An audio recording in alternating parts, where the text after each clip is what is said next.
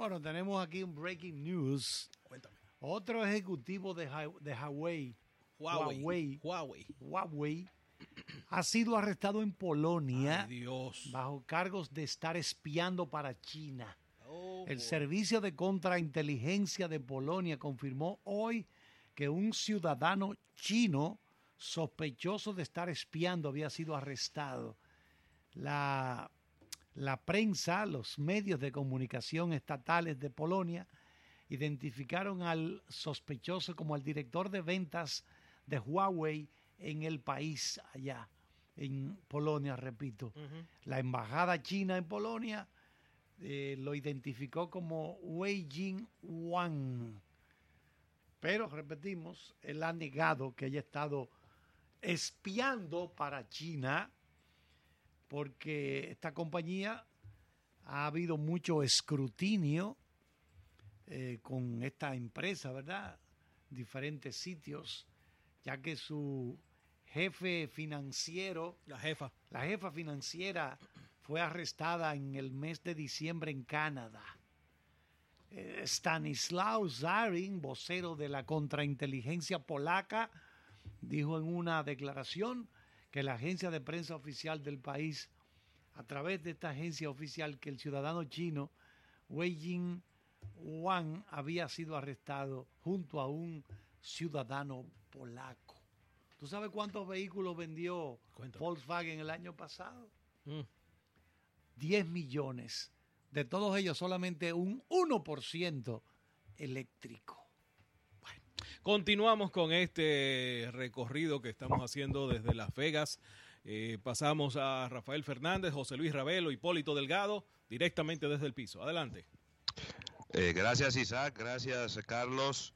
Eh, la verdad es que le tienen el agua puesta a los muchachos de, de Huawei, no importa en qué parte del mundo estén y se encuentren. Así es. Y, y yo creo que cada vez se ve más lejos la posibilidad de que en estos mercados importantes como el de Reino Unido, como el de Estados Unidos, eh, el de Australia, pueda haber una, una tregua y pueda haber una entrada de la marca Huawei a comercializarse, porque con todos estos escándalos, sean verdad o no, porque eh, aquí a veces eh, lo importante no es si es verdad o no, es el ruido que crean, la duda que dejan sembrado en, en los Pero que, estamentos eh, del de, estos, de estos gobiernos. Es que es au- aumentando las excusas y aumentando los argumentos. Sí.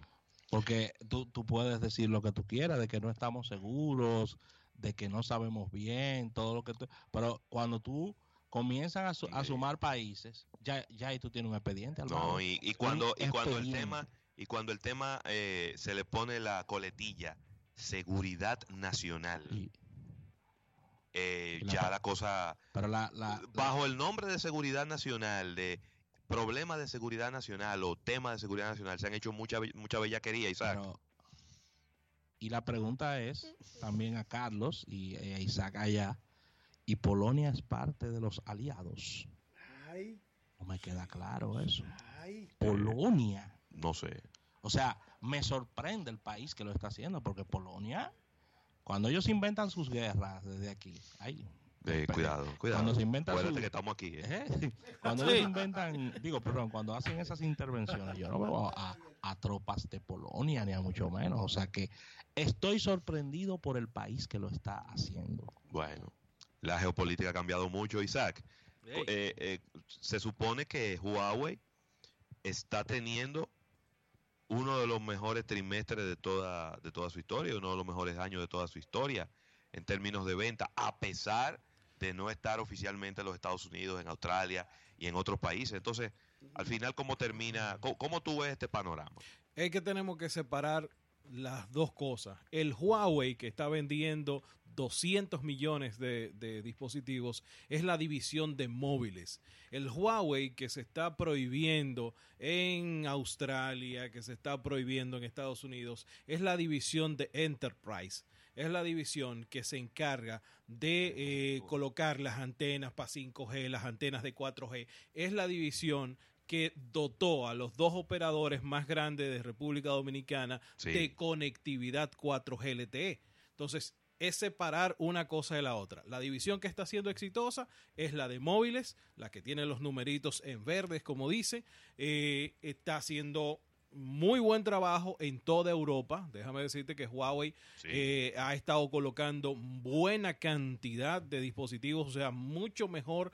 Eh, ellos vieron cuál iba a ser el maco. Recuérdense que lo que ocurre eh, feo, la, la- la- la situación incómoda que vivió el CEO de Huawei eh, en el pasado CES fue a, Sí. a principios de, del año pasado. Entonces, ellos Sí. lo que hicieron fue tornarse hacia Europa con estrategias de precios mucho más agresivas, metiendo a Honor, que es la, la marca, entre Sí. comillas, la, banca, la marca blanca de ellos, y entonces ha, ha empezado a dar sus beneficios. Por eso terminan un año con 200 millones de dispositivos, estando en el Sí. segundo puesto del top 5 de los fabricantes de, de smartphone a nivel mundial, desplazando a Apple, que se entendía que era un asunto de momentáneo.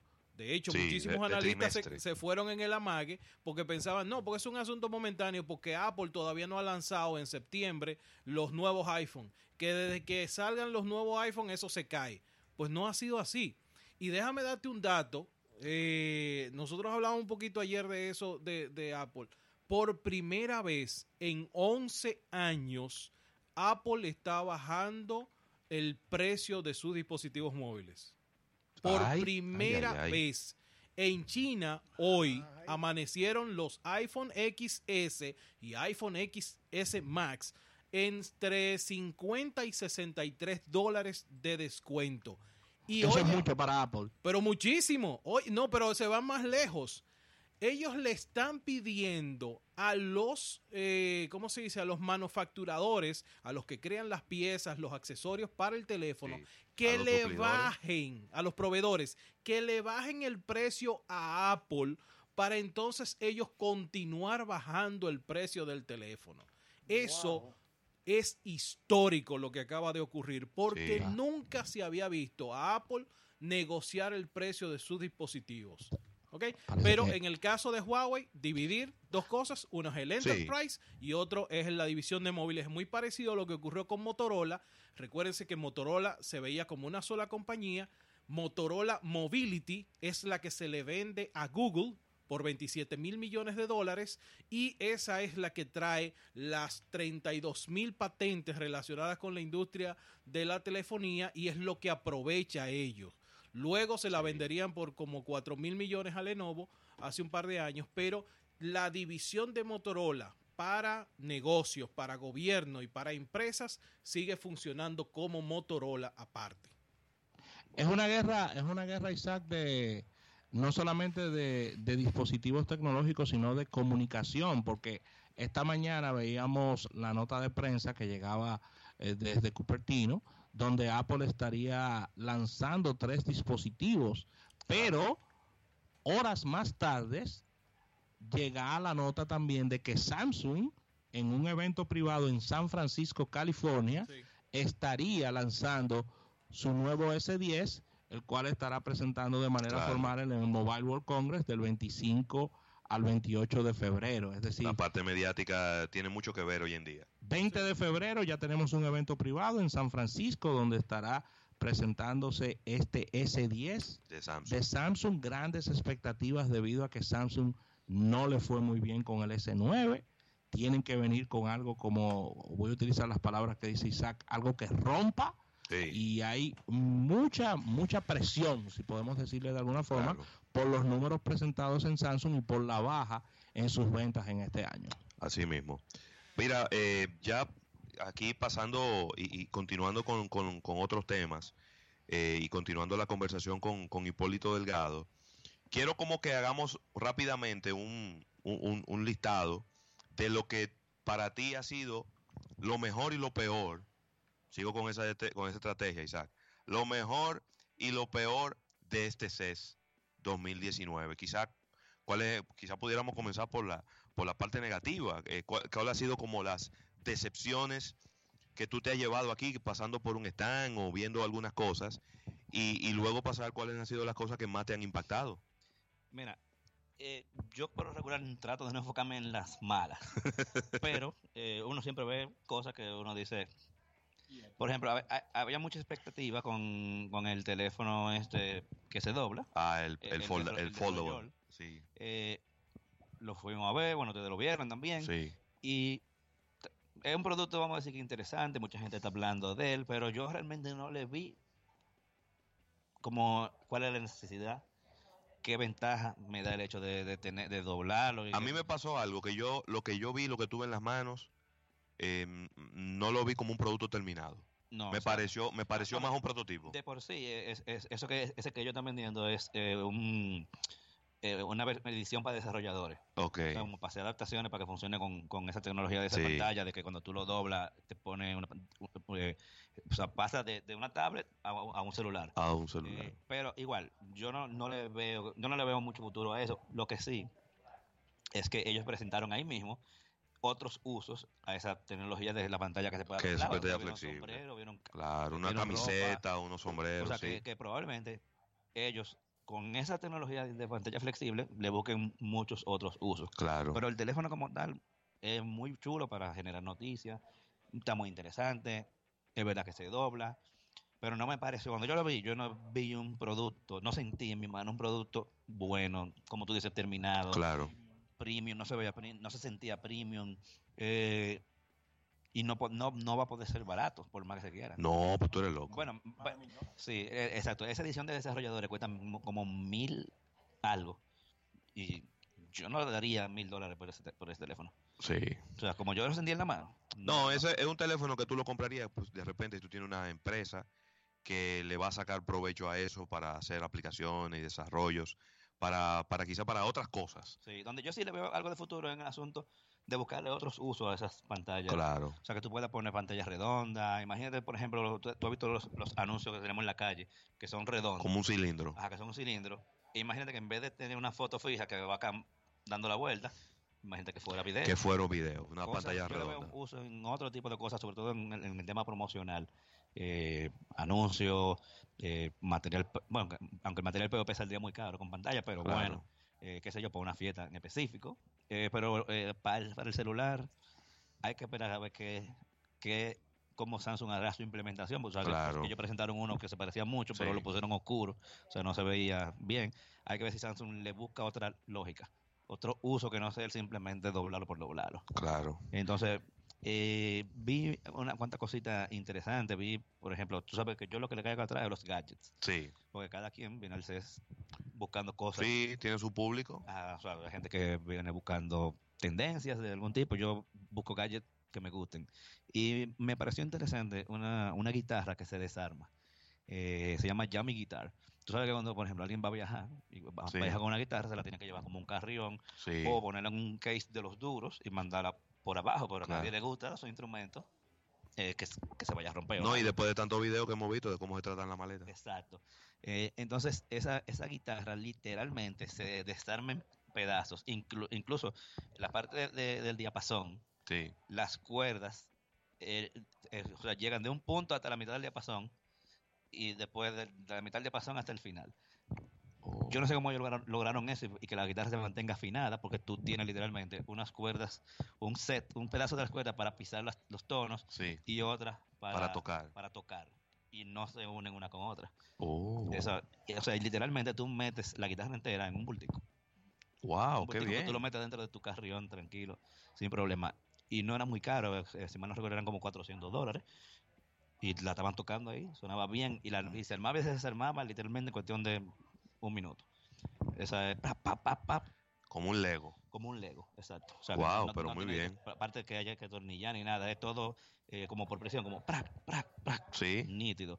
Eso me pareció eh, muy interesante. O sea, no creo que un guitarrista profesional vaya a sustituir su No, guitarra por claro. eso, pero por lo menos para tú llevarte tu guitarra de viaje y resolverse, que si tú quieres tocar Claro. para no aburrir. Y diría yo que ahí más que, más que un tema de, de tecnología, un tema de ingeniería. Sí, exacto. Eh, es decir, una solución de ingeniería a, a cómo desarmar un, un instrumento musical y, y ponerlo a funcionar eh, eh, de, de manera modular.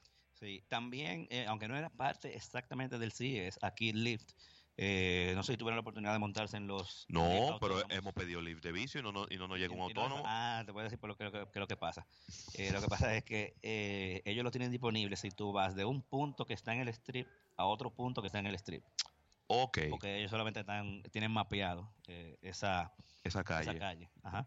O sea que si tú vas, por ejemplo, tú estás en el Mandalay Bay y vas para eh, otro El lugar, NGM. para, para el NGM, pues te sale disponible. Yo, yo lo tomé dos veces y no lo tomé más porque sale más caro y ya no había necesidad de volver a montarse. Eh, no tanto más caro, pero igual. Y, es muy chulo la experiencia. Eh, cuando tú te montas, te reciben dos personas. Uno que está sentado en el, en el En el asiento del piloto, no manejando, sino por exigencia de- del estado de Nevada Claro. debe haber alguien sentado en el guía por si acaso hay que tomar el control por cualquier motivo y o un- una segunda persona en el lado del pasajero que es el que te va dando todo- todo- todos los detalles Un speech ahí de relaciones de qué es lo que está públicas. pasando tú, tú le haces preguntas o sea él te explica todo exactamente cómo funciona tú hay una pantalla en el frente del carro donde tú ves lo que el carro está viendo cómo percibe su, su entorno Su entorno. eh, tú te das cuenta que él percibe los carros que están adelante, la velocidad, los, ah, los semáforos, aunque los semáforos, ellos no ven el color per se, sino que los semáforos eh, tienen una, una especie de comunicación, tienen un rango de- donde le mandan información a no solamente a los vehículos autónomos, a cual, ya A los vehículos que tienen esa tecnología se pueden recibir, eh, por si acaso tú, estás distraído, el carro se da cuenta, ahí está rojo el, el semáforo.